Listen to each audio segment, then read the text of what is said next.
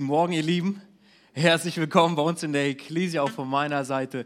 Wenn du mich nicht kennst, ich heiße Marc, Pastor dieser Gemeinde. Großartig, dass wir Gottesdienst feiern dürfen. Ich freue mich, dass so viele gekommen sind. Auch all diejenigen im Livestream oder die Predigt irgendwann nachhören werden. Herzlich willkommen. Fantastisch, dass auch ihr dabei seid. Ihr Lieben, wir kommen gleich zur Predigt, aber vorher habe ich noch ein kurzes, ich sag mal, pastorales Wort an uns als Gemeinde. Wir haben noch eine kurze Ansage und bezüglich der Arbeiten, die schon seit vielen, vielen Wochen, Monaten, ja eigentlich schon Jahren äh, in unserem Kindertrakt laufen. Hier durch diese Wand, äh, eure rechte Seite, da sind Räumlichkeiten für Kinder, die wir sehr aufwendig ähm, sanieren, neu gestalten. Und ähm, ich will einfach sagen, liebe Leute, und besonders spreche ich die Männer an, wir müssen beim Ausbau des Kindertrakts etwas Gas geben. Okay? Ähm, es ist etwas schade und traurig, dass bei einer 200-Mann-Gemeinde nur so drei, vier, höchstens fünf Leutchen mal auftauchen. Und es ist absolut nachvollziehbar. Nicht jeder kann jede Woche, aber dass über so viele Monate und Jahre nur ganz, ganz wenige sich da irgendwie hineingeben, das ist etwas schade. Ich bin total dankbar für das, was wir bis jetzt geleistet haben und geleistet wurde. Ich bin total dankbar, dass es einige gibt, die sich bereit erklärt haben zu kochen und das vorzubereiten. Das ist eine immens große Hilfe. Aber nochmal der Appell, ihr Lieben, wer mit anpacken möchte, mit anpacken kann, sei samstags da um 9 Uhr. Bald wird der Boden geliefert werden und wenn wir drei, vier Wochen Gas geben, dann kann die Kinderkirche schon ganz, ganz bald in ihre neuen Räumlichkeiten einziehen. Also schau nochmal in deinen Terminkalender und schaffe den Platz vielleicht. Ich glaube, wir alle haben Samstag noch anderes zu tun. Es ist eine Entscheidungsfrage. Will ich mich hineingeben? Wollen wir das als Gemeinde gemeinsam stemmen oder nicht? Hier nochmal die Einladung. Wenn du dabei sein möchtest, sag mir bitte vorher Bescheid, dass wenn gekocht wird, dass man auch weiß, wie viele Leute sind denn da, dass wir wissen, mit wie vielen Leuten wir rechnen können und welche Aufgaben wir schon vorbereiten können. Denn Material muss besorgt werden, etc. pp. Ihr Lieben, lasst uns da nochmal Gas geben. Darum bitte ich einfach. Vergangenen Sonntag war Pfingstsonntag. Und ähm, nicht nur das, sondern äh, wir haben auch Taufe feiern dürfen. Und wir als Ecclesia, wir lieben es, Taufen zu feiern. Es ist großartig, dass wir Menschen auf diesem Weg, auf diesem Schritt begleiten dürfen, in diesem Gehorsamschritt, den sie gehen und ähm, ganz Ja sagen zu Jesus und sich äh, aus Gehorsam taufen lassen. Vergangene Woche sprachen wir über Pfingsten. Ich habe uns das nochmal neu in Erinnerung gerufen. Was bedeutet das eigentlich, Pfingsten? Warum die Feiertage? Woran erinnern sich denn die Christen weltweit, wenn sie an Pfingsten denken? Und im Juni werden wir eine kurze zweiteilige Predigtserie jetzt haben, die wie folgt heißt, sie heißt Pneuma. Und mit dieser Predigtserie wollen wir am Pfingstereignis anknüpfen und das große Thema Heiliger Geist, es gäbe so viel dazu zu sagen, aber in, an zwei Wochenenden oder an zwei Gottesdiensten wollen wir uns damit nochmal beschäftigen. Wir wollen dieses Thema für uns nochmal entfalten. Was hat das mit uns zu tun? Jetzt fragst du dich vielleicht, was heißt das denn, dieses Pneuma? Ich will es dir kurz erklären. Es ist ein griechischer Begriff und er bedeutet, bedeutet übersetzt Geist, Atem, Hauch oder eben auch Wind. Das bedeutet Pneuma. Vielleicht hast du den Begriff Pneumatik schon mal gehört. Daher wird das abgeleitet. Die Pneumatik bezeichnet Technologien, die durch Druckluft oder mit Hilfe von Druckluft betriebenen Systemen arbeiten. Vielleicht ist dir aus der Medizin auch der Begriff Pneumologie bekannt. Die Ärzte unter uns sehen garantiert, in anderen vielleicht auch. Und die Pneumologie ist eine Teildisziplin der inneren Medizin und sie beschäftigt sich hauptsächlich mit der Lunge, mit den Atemwegen und eben auch deren Erkrankungen. Und eben dieser Begriff, Pneuma, wird im Neuen Testament auch für den Heiligen Geist Gottes verwendet. Wisst ihr, in der Christenheit wurde und wird der Heilige Geist, so meiner Einschätzung nach, nicht selten etwas stiefbrüderlich behandelt gehört irgendwie dazu, aber irgendwie hat er einen anderen Status, einen anderen Stand. Und ich glaube, dass er dabei chronisch unterschätzt wird. Ich bin der Meinung, dass es auch eine Unsicherheit gibt, wie man denn mit dem Heiligen Geist umgehen soll. Kann und darf man mit ihm äh, sprechen? Darf man zum Heiligen Geist beten? Eine Frage, mit der wir uns ein bisschen beschäftigt haben bei mir in der kleinen Gruppe. Ist das, ist das überhaupt gestattet? Ist das erlaubt? Was sagt die Bibel dazu? Mir kommt es so vor, dass wir Menschen das, was von Anbeginn der Schöpfung und schon seit jeher in einer perfekten Beziehung funktionierte, nämlich die Trinität, die Dreieinigkeit, die Dreiheit Gottes, dass wir das für uns hier auf der Erde manchmal ein wenig trennen. Jesus, der Sohn und Gott Vater, das ist klar, aber der Heilige Geist irgendwie, ha, wo packen wir denn den dazu? In unseren Köpfen und unserem Glauben wird etwas getrennt, das bereits länger untrennbar zusammengehört als die Erde selbst. Der dreieine Gott in Gott Vater, Gott Sohn und Gott Heiliger Geist. Der Vater ist im Himmel, Jesus befindet sich zu seiner Rechten, so sagt es uns die Bibel, und der Heilige Geist ist die Person Gottes in uns. Daher lautet auch der Titel meiner Predigt wie folgt, der Gott, der in uns wohnt. Der Gott, der in uns wohnt. Ihr kennt das wahrscheinlich schon ein wenig von mir. Ich stelle ge gerne zu Themen der Bibel einfach simple Fragen und möchte aus dem Wort Gottes heraus gerne wissen, wie, wie es diese Fragen beantwortet. So möchte ich heute auch vorgehen. Ein paar simple Fragen, um zu schauen, was dieses Thema Heiliger Geist, der Gott in uns, für uns bedeutet. Und die erste Frage lautet, wer oder was ist der Heilige Geist? Wer oder was ist der Heilige Geist? Und meine erste Behauptung, die ich heute aufstellen möchte, ist folgende. Der Heilige Geist ist eine Person. Ich behaupte, er ist keine kosmische Kraft. Nicht einfach irgendetwas, das im All, im Universum gegenwärtig ist und darum wabert. Er ist auch nicht bloß eine Energie im, im Universum. Der Heilige Geist ist auch kein Gespenst, ja, nicht so Huibu-mäßig irgendwo in einem Schloss und spukt darum oder so. Ich weiß nicht, welche Vorstellung du, du hast, wenn du darüber nachdenkst. Der Heilige Geist ist keine unpersönliche Kraft oder Energie, sondern er ist eine Person. Woher weiß ich das? Die Bibel stellt ihn uns so vor an vielen Stellen. Ich möchte uns mehrere biblische Belege dafür zeigen, dass der Heilige Geist Attribute und Eigenschaften einer Person besitzt. Und ich warne euch einfach schon mal vor, ja, heute lassen wir die Bibel mal ein bisschen glühen, okay? Es gibt ein paar Bibelstellen, die wir uns heute gemeinsam ansehen. Wenn du deine Bibel dabei hast, wirst du heute ordentlich was zu blättern haben. Aber du kannst dich auch entspannt zurücklehnen, denn ich habe es auch für euch vorbereitet hier vorne, okay? Aber ich hoffe, ihr begebt euch mal mit mir auf den Weg, ins Wort Gottes zu schauen und etwas mehr über den Heiligen Geist zu erfahren. Also, was macht den Heiligen Geist zu einer Person? Das erste ist, wir, erfahren aus dem Wort Gottes, der Heilige Geist hat Gefühle. Ja, wir kommen gerade aus der Predigtserie der Emotionen und das eine oder andere habe ich dort auch gesagt. Aber Epheser 4, Vers 30, schau mal, was da heißt. Und betrübt nicht den Heiligen Geist Gottes. Das ist zu uns gesprochen, zu uns Nachfolgern Jesu, mit dem ihr auf den Tag der Erlösung versiegelt seid. Ich fand das spannend, mir nochmal dieses, dieses betrübt anzuschauen. Was, was meint das denn, betrübt zu sein? Und der griechische Begriff hier, Lypeo heißt er, er bezeichnet körperlichen sowie seelischen Schmerz. Es meint Trauer, es meint Kummer, es meint Mühe. Das, all, das alles kann der Heilige Geist empfinden und wir können die Auslöser dafür sein. Das Verb hat auch die Bedeutung von sich ärgern, erzürnen, kränken. Das kann es auch bedeuten. Das kann der Heilige Geist empfinden.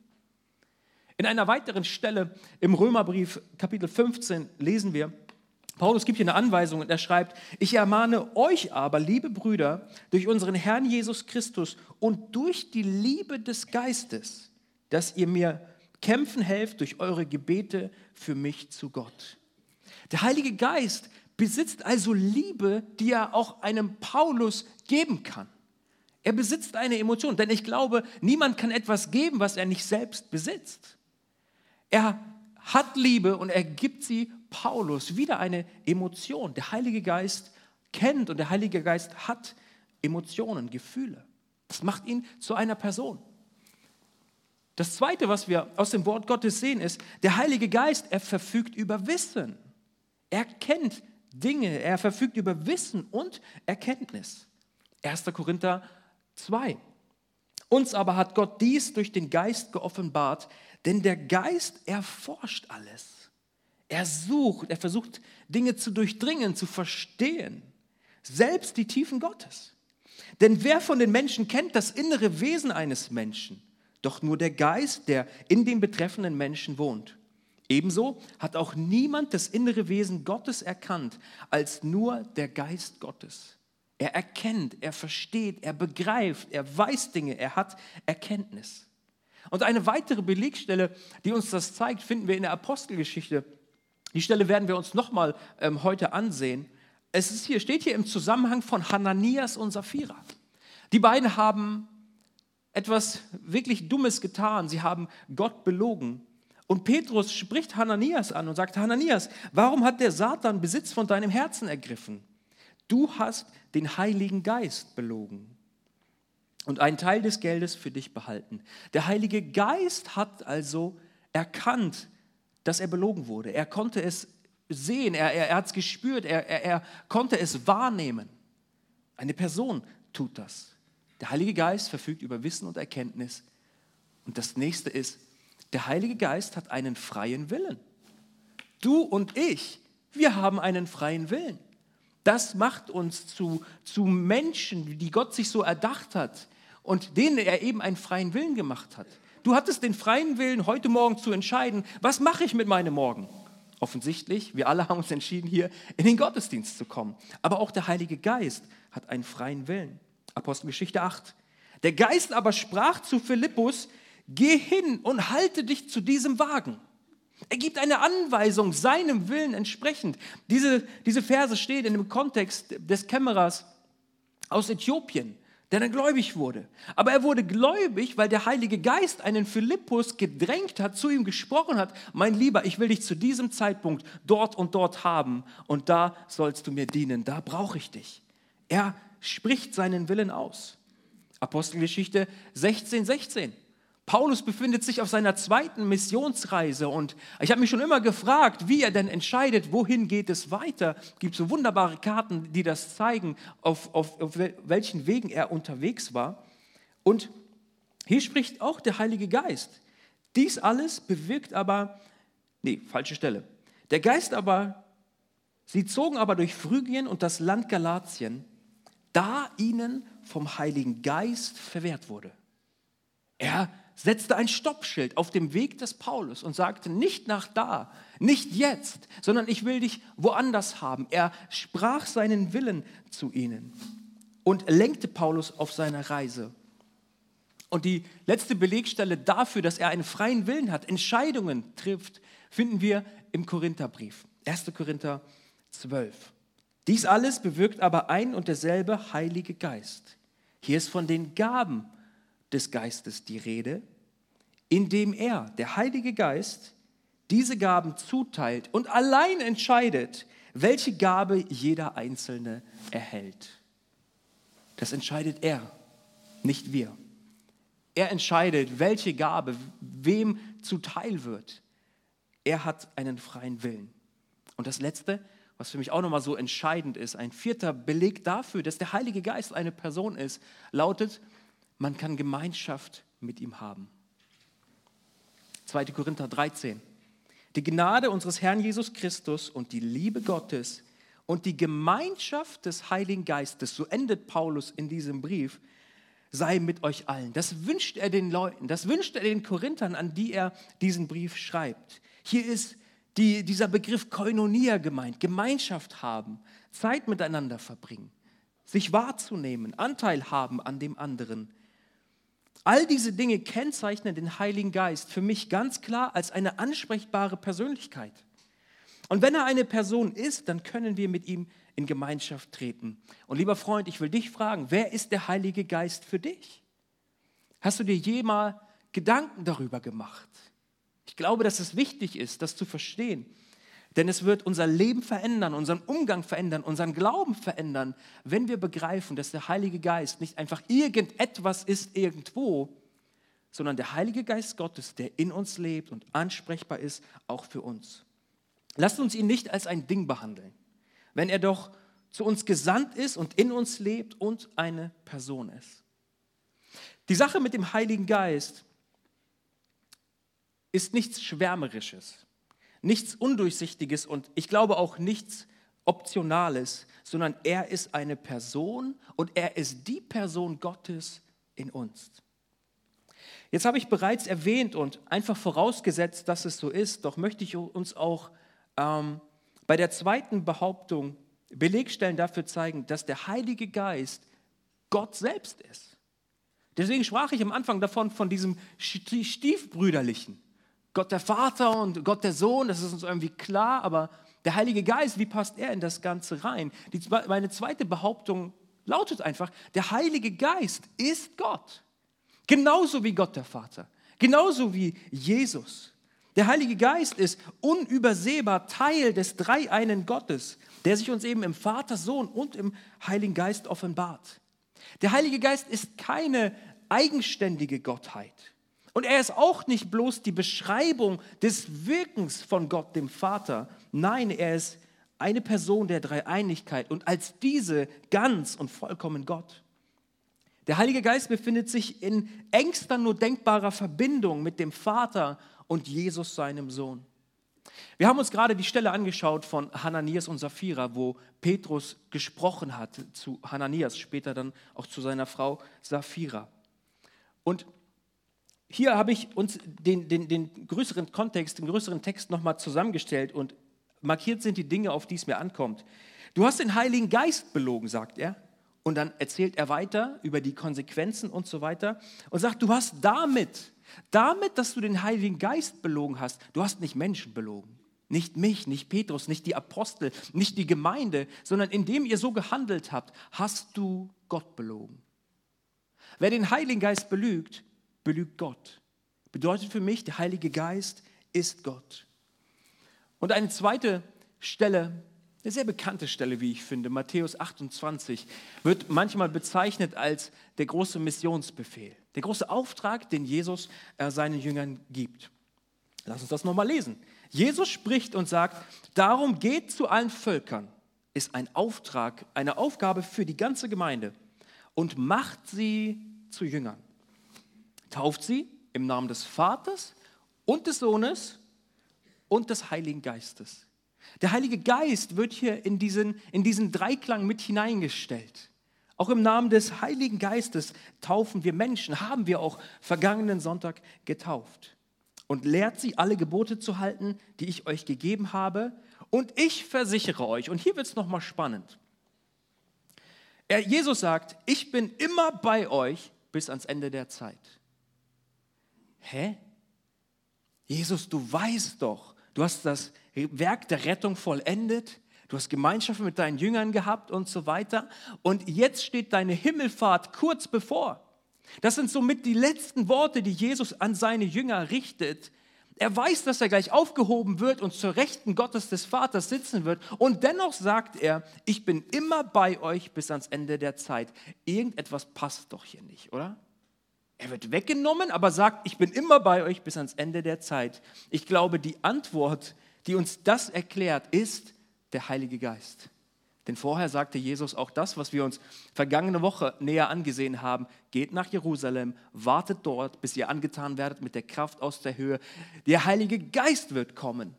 Und weil der Vater, äh, Jesus, sein Sohn und der Heilige Geist eins sind, kann er das so sagen. Ich selbst komme, denn ich bin eins mit dem Heiligen Geist. Er ist mein Stellvertreter. Er ist der, der in euch leben wird und euch mit Kraft ausrüsten wird. Weil Jesus wusste, dass das kommen wird, dass sich Pfingsten noch ereignen wird, kann er das sagen, obwohl er aufgenommen wurde zum Himmel. Der Heilige Geist ist Gott in seiner Zuwendung zu uns Menschen seit Pfingsten. Er ist nicht der gegenwärtige Christus, sondern er ist derjenige, der Christus seit Pfingsten in dieser Welt durch seine Nachfolger repräsentiert. Er ist nicht ein Nachfolger Christi, er ist ein Stellvertreter. Darum will er auch gar nicht Aufmerksamkeit für sich haben. Sein Anliegen, das Anliegen des Heiligen Geistes ist es, Christus bei uns Menschen bekannt zu machen.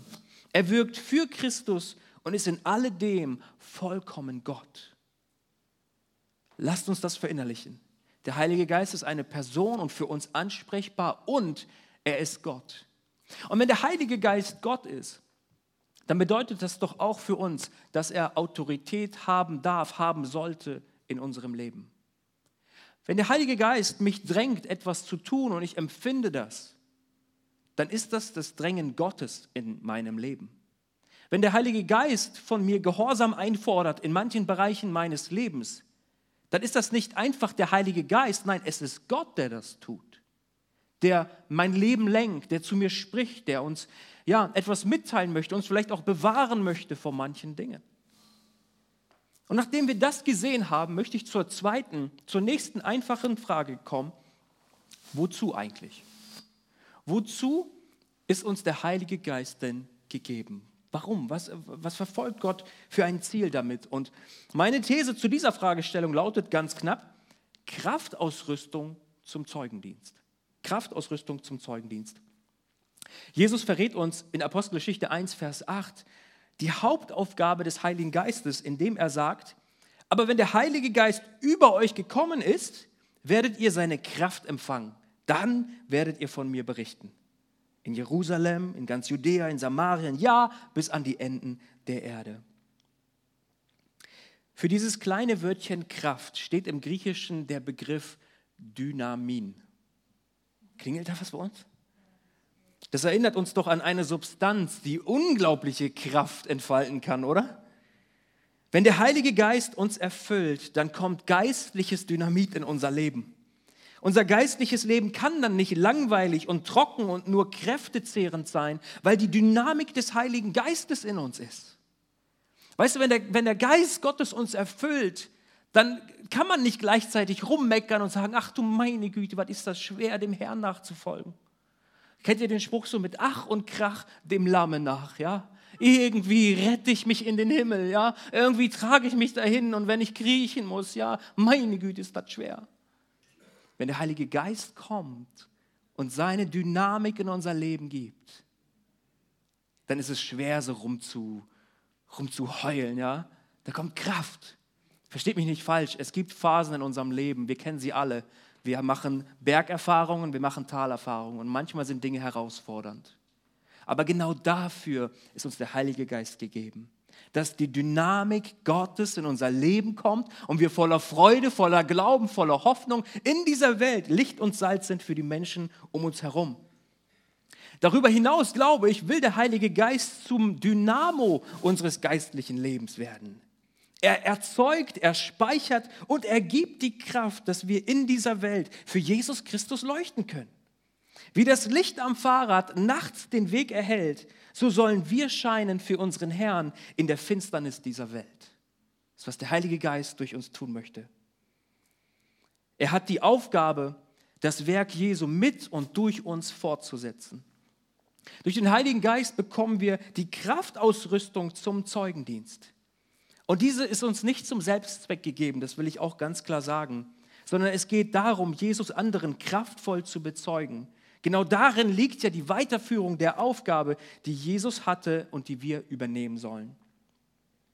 Die Kraft des Heiligen Geistes ist uns nicht dafür gegeben, dass wir uns in Gottesdiensten etwas geistlicher fühlen. Ah, so einfach so, einfach mal was spüren, irgendwie so, uh, Kraft, ja, meine Güte, und im Gottesdienst spürst und so weiter aber am Montag will ich damit nichts zu tun haben. Heiliger Geist, ja, am Sonntag brauche ich dich. Und wenn ich in einer kleinen Gruppe bin, ja, irgendwie. Und wenn ich dann theologische Diskussionen anfange, oh, dann will ich, will ich ganz geisterfüllt sein und so weiter. Es geht in erster Linie gar nicht um uns, dass wir gewisse Erfahrungen machen, sondern Gott verfolgt in alledem ein größeres Ziel. Von dem sollen wir Teil sein. Es geht nicht darum, dass wir uns geistlicher fühlen und uns in Themen wie Geistesgaben, Frucht des Geistes, Sprachengebet, Auslegung des Sprachengebets, Prophetie, Weissagung und so weiter verlieren. Versteht mich an dieser Stelle bitte nicht falsch. Diese Themen sind sehr, sehr wichtig. Und ich wünsche mir von Herzen, dass dieses Wirken Gottes in unserer Gemeinde zunimmt. Ich will mich nicht mit weniger zufrieden geben, als Gott seiner Gemeinde bereitstellt. Ich will das haben in unserer Gemeinde. Das ist wichtig.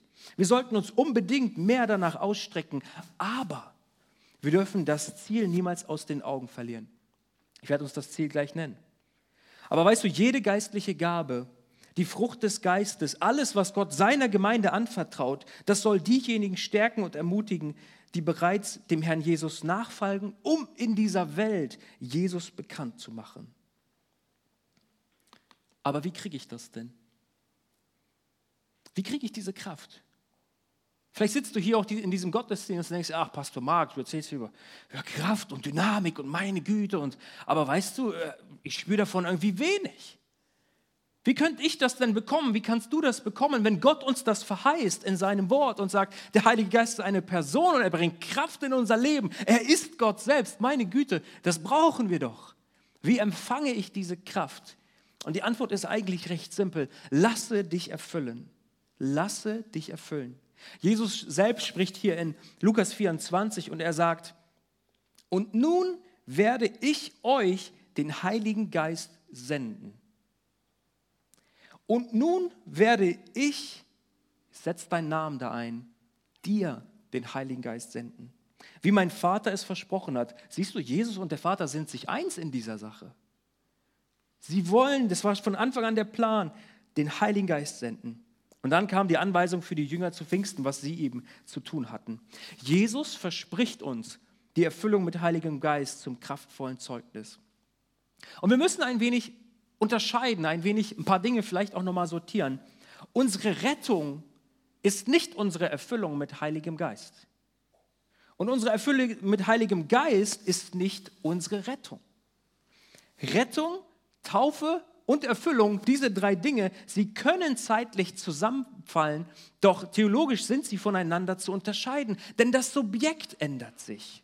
Derjenige, der handelt, ist immer ein anderer. Am Anfang steht, dass der Heilige Geist wirkt in unserem Leben und durch das Opfer Jesu unsere Rettung bewirkt. Der Heilige Geist, ihn braucht es, dass wir erkennen, wir sind Sünder vor Gott verloren und wir brauchen Rettung, wir brauchen die Annahme und die Vergebung Gottes. Dann bei der Taufe handelt wieder etwa jemand anderes. Ein anderer Jünger Jesu tauft uns auf den Namen des Vaters und des Sohnes und des Heiligen Geistes. Und dann erfüllt uns Jesus mit Heiligem Geist. Mein Wunsch für dich in dieser Predigt ist, dass du erkennst, dass jeder von uns diese drei Schritte gehen und, und sich nicht mit weniger zufrieden geben sollte. Ich habe ein ganz wunderbares Zitat gelesen, was hier zum Ausdruck bringt, was ich sagen möchte. Und es lautet, es gibt nichts Schöneres als die Gotteskindschaft. Hey, es gibt wirklich nichts Schöneres als zu wissen, ich bin angenommen und geliebt von Gott. Meine Schuld und meine Fehler, sie sind mir vergeben.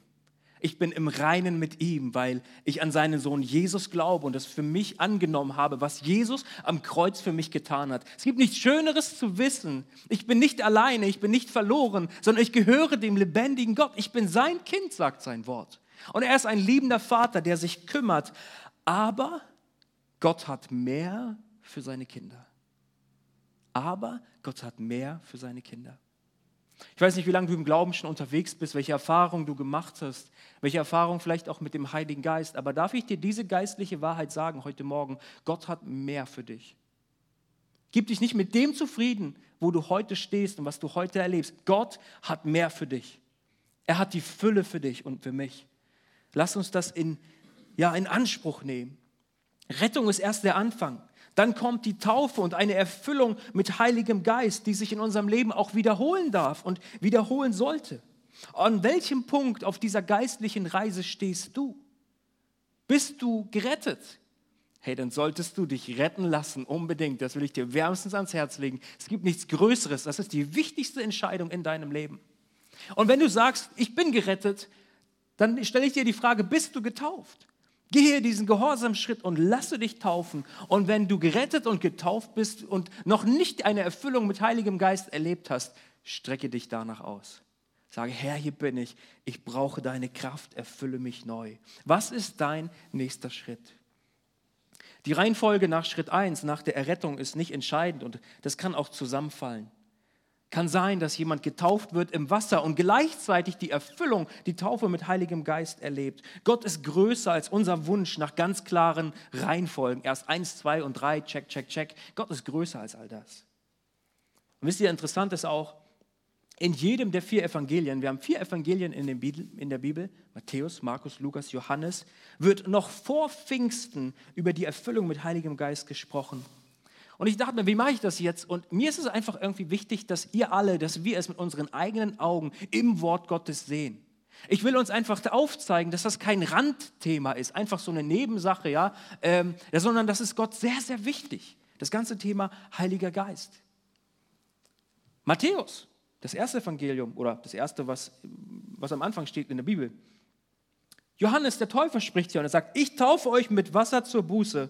Der aber nach mir kommt, ist stärker als ich und ich bin nicht wert, ihm die Schuhe zu tragen.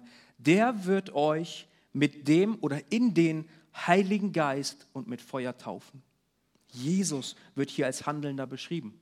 Nächstes Evangelium, Markus 1, Vers 8. Ich taufe euch mit Wasser, aber er wird euch mit Heiligem Geist taufen. Lukas 3, Vers 16. Da antwortete Johannes und sprach zu allen, ich taufe euch mit Wasser, es kommt aber einer, der ist stärker als ich. Und ich bin nicht wert, dass ich ihm die Riemen seiner Schuhe löse. Der wird euch mit dem Heiligen Geist und mit Feuer taufen. Und dann auch Johannes.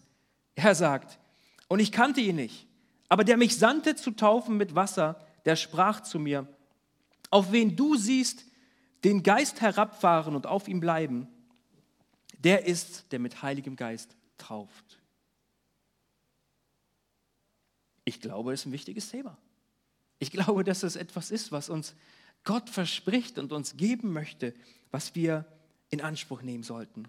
Jesus hat sich in Wasser taufen lassen und anschließend wurde er mit Heiligem Geist erfüllt. Die Bibel beschreibt es so, dass der Heilige Geist wie eine Taube herabkam auf ihn und erst hier an dieser Stelle, erst nachdem er diese Erfahrung gemacht hatte, begann sein öffentlicher Dienst. Und eine solche Erfüllung mit dem Heiligen Geist erlebten die Jünger an Pfingsten und auch danach erneut wiederholt. Nun, nochmal der Zweck der Erfüllung mit dem Heiligen Geist ist im Kern diese. Wir sollen ein kraftvolles Zeugnis für Gott sein. Wozu ist uns der Heilige Geist gegeben? Kraftausrüstung zum Zeugendienst. Und jetzt die Frage, warum aber kraftvolles Zeugnis? Wohin soll das denn führen? Was soll geschehen? Wozu das Ganze? Was ist die Absicht Gottes dahinter? Warum ist Gott der Meinung, dass seine Kirche und seine Nachfolger Kraft benötigen? Das Ziel hinter alledem ist, glaube ich, stets folgendes. Himmel und Hölle sind zwei reale Orte, an die reale Menschen kommen werden. Das ist eine geistliche Wirklichkeit. Wenn du deine Bibel liest und an die Bibel glaubst, dann ist das eine geistliche Wirklichkeit, der du ebenfalls glauben solltest. Es sind nicht nur Umschreibungen für irgendetwas. Ich glaube, der Himmel und die Hölle sind reale Orte, an die reale Menschen kommen werden. Jonathan Edwards, ein britischer Prediger und eine wichtige Persönlichkeit in der Erweckungsbewegung des First Great Awakening, der hat das mal so ausgedrückt. Er sagte, wenn unser Leben nicht eine Reise in Richtung Himmel ist, dann ist es eine Reise in die Hölle. Das ist die Wahrheit und das will man heute nicht so gerne sagen und das will man heute nicht so gerne hören. Wir schaffen uns in so vielen Bereichen unseres Lebens Graubereiche. Nein, das kannst du so extrem nicht mehr sagen. Und so extrem darfst du es auch nicht sagen. Die Wahrheit liegt doch irgendwie in der Mitte. Und das stimmt, für ganz, ganz viele Themen unseres Lebens ist das wahr. Aber bei diesem Thema nicht. Die Wahrheit für mein und dein Leben und die Wahrheit für, für jeden einzelnen Menschen ist, entweder wir werden eines Tages im Himmel sein bei Gott, in perfekter Gemeinschaft mit ihm und ihn sehen von Angesicht zu Angesicht, oder wir werden in der ewigen Trennung von ihm leben. Das erwartet jeden einzelnen Menschen. Das ist, was wir glauben. Und es gibt keinen dazwischen. Es gibt kein, alle Wege führen nach Rom und also, also ein Gequatsche. Nein, entweder du bist im Himmel bei Gott oder du kommst in die Hölle. Das ist die Wahrheit der Bibel. Ist das hart? Ja, es ist hart. Aber es ist wahr. Und wenn du die Wahrheit hören willst, dann solltest du das Wort Gottes lesen und es ernst nehmen. Entweder oder, es gibt keine Grauzone. Und hier kommt der Heilige Geist ins Spiel damit die Hölle möglichst gründlich geplündert wird und der Himmel reich bevölkert, muss jeder Nachfolger Jesu und seine Gemeinde ausgerüstet sein mit der Kraft aus der Höhe. Genau dafür ist uns der Heilige Geist ge gegeben. Nicht, dass wir oh, irgendwie tolle Erfahrungen machen und Wunder sehen. Wunder sind fantastisch. Aber wenn sie nicht dazu führen, dass ein Mensch Gott erkennt und seine Größe und sein Leben vollkommen in seine Hand legt, ist das Ziel immer noch die Hölle und nicht der Himmel. Der Heilige Geist ist uns genau dafür gegeben. Er ist uns gegeben, weil nicht weniger als die Ewigkeit auf dem Spiel steht. Es ist ernst. Und dieses Ziel dürfen wir niemals aus den Augen verlieren. Auch bei den geistlichsten Themen und Diskussionen nicht. Es geht immer um die Rettung von Menschen, weil wir an einen menschenverliebten Gott glauben, der sich selbst in Jesus Christus opferte, damit dies möglich wird. Gott liebt Menschen. Und er hat sich selbst gegeben in Jesus. Und er hat es nicht einfach nur dem Zufall überlassen, sondern er sagt, meine Nachfolger, meine Leute, meine Gemeinde, ich will ihnen Kraft geben, dass sie mich bezeugen können in dieser Welt, über ihre Kraft hinaus. Und ich will fragen, willst du dazu beitragen, dass Gottes Reich auf dieser Erde aufgerichtet und gebaut wird? Wenn ja, dann gibt es keinen besseren Weg, als sich zum ersten Mal oder zum wiederholten Male erfüllen zu lassen mit Heiligem Geist. Mit dieser Predigt hoffe ich dir zeigen zu können, wie wichtig dieses Thema ist. Und mein Gebet ist, dass der Wunsch in unsere Herzen ganz neu groß wird, dass wir uns danach ausstrecken, was Gott uns geben möchte. Gott hat mehr für dich. Gott hat mehr für dich, das glaube ich von ganzem Herzen. Und heute Morgen, als ich aufgewacht bin, hatte ich einen Impuls im Herzen, das soll ich hier heute Morgen sagen. Wir dürfen einen fatalen Fehler nicht machen. Wir dürfen uns nicht konzentrieren auf die Gabe, wir müssen uns konzentrieren auf den Geber der Gaben. So schnell können wir uns auch im christlichen Kontext, alle, die so sozial, äh, christlich sozialisiert sind, so auf die Gaben fokussieren. Ich will Krankenheilungen, ich will Weissagung, ich will dies, ich will das, ich will jenes. Leute, wir müssen wieder zurückkommen zum Zentrum und den Geber aller guten Gaben suchen. Ihn fragen, ihn suchen. Und der Heilige Geist in seinem freien Willen wird dir genau das geben, was du brauchst. Wird dich genau ausrüsten mit den Begabungen, mit der Fähigkeit, mit der Kraft, die du brauchst, um den Dienst zu tun, den er eben für dich hat. Dein Dienst sieht anders aus als meiner. Aber wir alle sind seine Leute, sein Volk, seine Gemeinde und wollen dazu beitragen, dass der Himmel bevölkert wird. Lasst uns ganz neu uns ausstrecken und den Geber suchen. Gemeinschaft haben mit Gott. Lasst uns ganz neu Gebet ernst nehmen. Warum sind am Freitagmorgen bei Pray First nur 15 Leute? Und wir sitzen hier mit 200 und online sind noch mehr. Lasst uns beten, ernsthaft beten, uns aussuchen und uns danach ausstrecken und Gott suchen. Lasst uns das Fasten ernst nehmen. Lasst uns das Lesen des Wortes Gottes ernst nehmen. Das ist kein Spiel, was wir machen. Und Christsein ist nicht ein nice to have, was dazukommt. Es ist unser ganzes Leben und es sollte uns alles bedeuten. Lass uns ganz neu ausstrecken nach dem, was Gott uns geben möchte. Denn ich hoffe, dass wir Ekklesianer keine Sesselpuper-Christen sind, die am Sonntagmorgen ihre Zeit im Gottesdienst einfach absitzen, damit das fromme Gewissen einfach beruhigt ist. Ja, am Montagmorgen hat man wieder seine To-Dos und so. Nein, es ist kein Randthema. Es sollte uns alles bedeuten. Wir sind Gemeinde Jesu. Wir sind sein Leib. Er ist das Haupt und er selbst hat uns eine höchst heilige Aufgabe übertragen und will uns dafür mit seinem Heiligen Geist und mit Kraft ausrüsten. Denn weißt du, ohne den Heiligen Geist ist unser Dienst, unser Zeugnis, unser Gebet und unsere Nachfolge kraftlos. Da fehlt dann die, das Dynamit. Hast du dich schon mal gefragt, Mensch, warum fällt mir so vieles so schwer? Ach, und Gebet, Ach du meine Güte, das ist immer nur eine Wüstenerfahrung. Warum frage ich mich am Sonntagmorgen, ja, gehst du jetzt in Gottesdienst, gehst du nicht? Warum dies, warum das, warum jenes? Kann es sein, dass du vielleicht leer bist und ganz neu erfüllt werden solltest mit Heiligem Geist? Ich glaube, das trifft zu. Ohne, ohne den Heiligen Geist ist es kraftlos, was wir tun.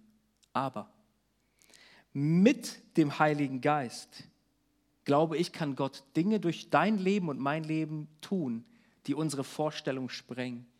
Er kann so viel mehr tun, als wir je erahnen könnten und uns selber zutrauen würden. Er kann es tun. Ich weiß genau, dass dort, wo unsere Möglichkeiten an Grenzen stoßen, wo wir sagen, was soll ich noch tun, was soll ich machen, ich weiß es nicht mehr, genau da fangen die Möglichkeiten Gottes erst an. Glaubst du das auch? Und nun die Frage, was kann ich jetzt tun? Nach all dem, was ich heute Morgen gesagt habe, was kannst du, was, können, was kann ich tun? Wenn du Jesus zum Herrn deines Lebens gemacht hast, dann ist es dein nächster Schritt, dass du dich taufen lässt. Und dass du die Erfüllung mit Heiligem Geist suchst, diese Kraftausrüstung und das in Anspruch nimmst.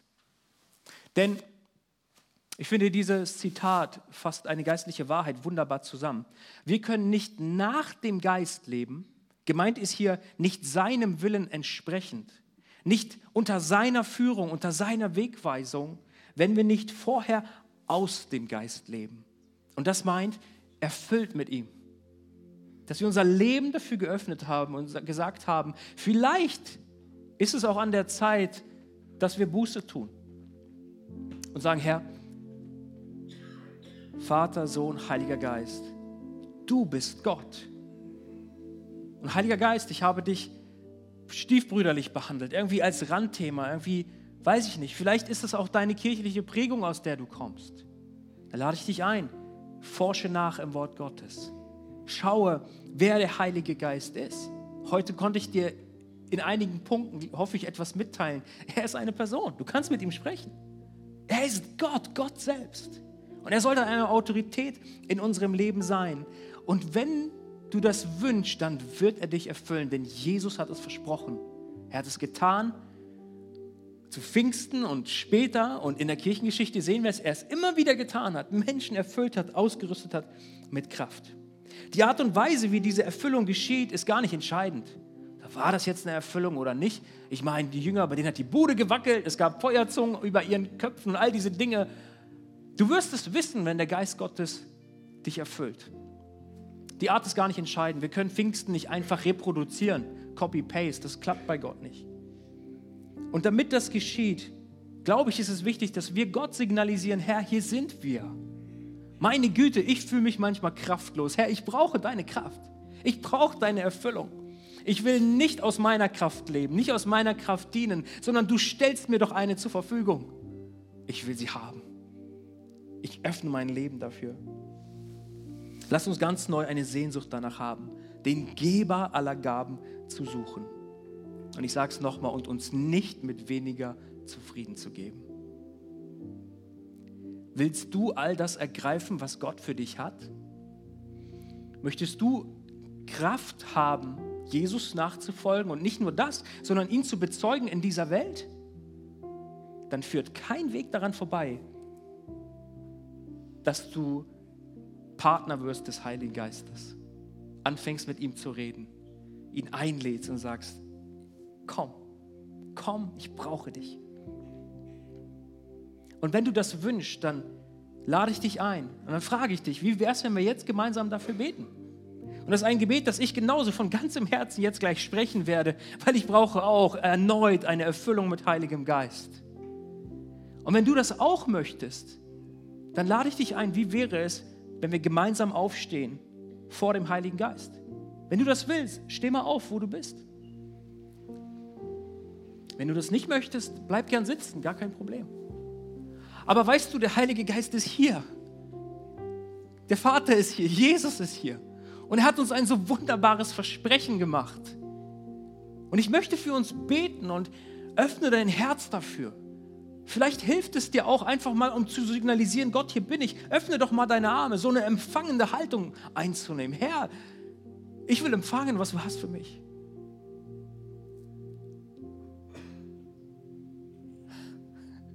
Hey Jesus, es ist so herrlich, dass du in unserem Leben bist. Herr, wir verdanken dir einfach alles. Du bist ans Kreuz gegangen und du hast dich schlagen und auspeitschen und foltern lassen und du bist gestorben, einen echten Tod, damit wir es nicht müssen, sondern damit uns vergeben ist. Und Herr, wir sind dir so dankbar für das Werk deiner Rettung. Danke, dass du in den Himmel aufgefahren bist und gesagt hast, es ist gut für euch, dass ich gehe. Denn der Tröster soll kommen, der Beistand, der Anwalt, mein Pneuma soll in euch kommen. Und Herr, du siehst unsere Herzen, du siehst auch unseren Wunsch, ausgerüstet zu werden mit Kraft, um für dich zu leuchten in dieser Welt.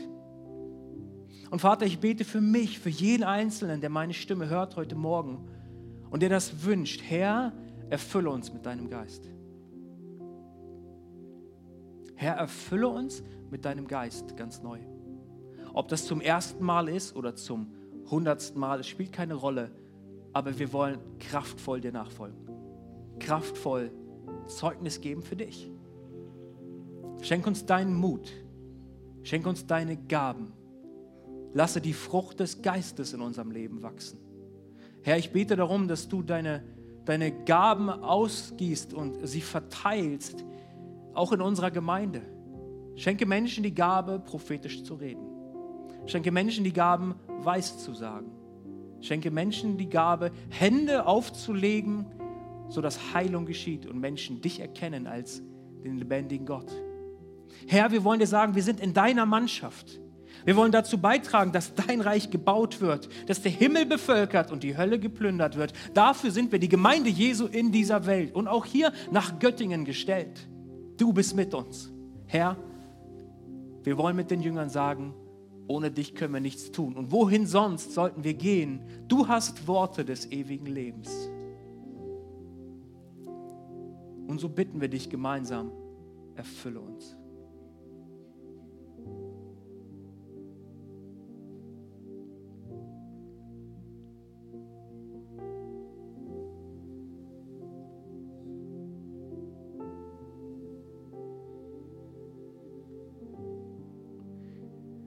Das, was heute Morgen vielleicht einen Anfang nimmt und diese Sehnsucht in deinem Herzen aufkeimt. Ich will dir sagen, lieber Freund, bleibe da dran. Suche den Herrn. Frage nach seinem Wirken. Liefer du dich ihm vollkommen aus. Und er wird sein Versprechen erfüllen, dich erfüllen, immer wieder neu. Und Kraft wird kommen.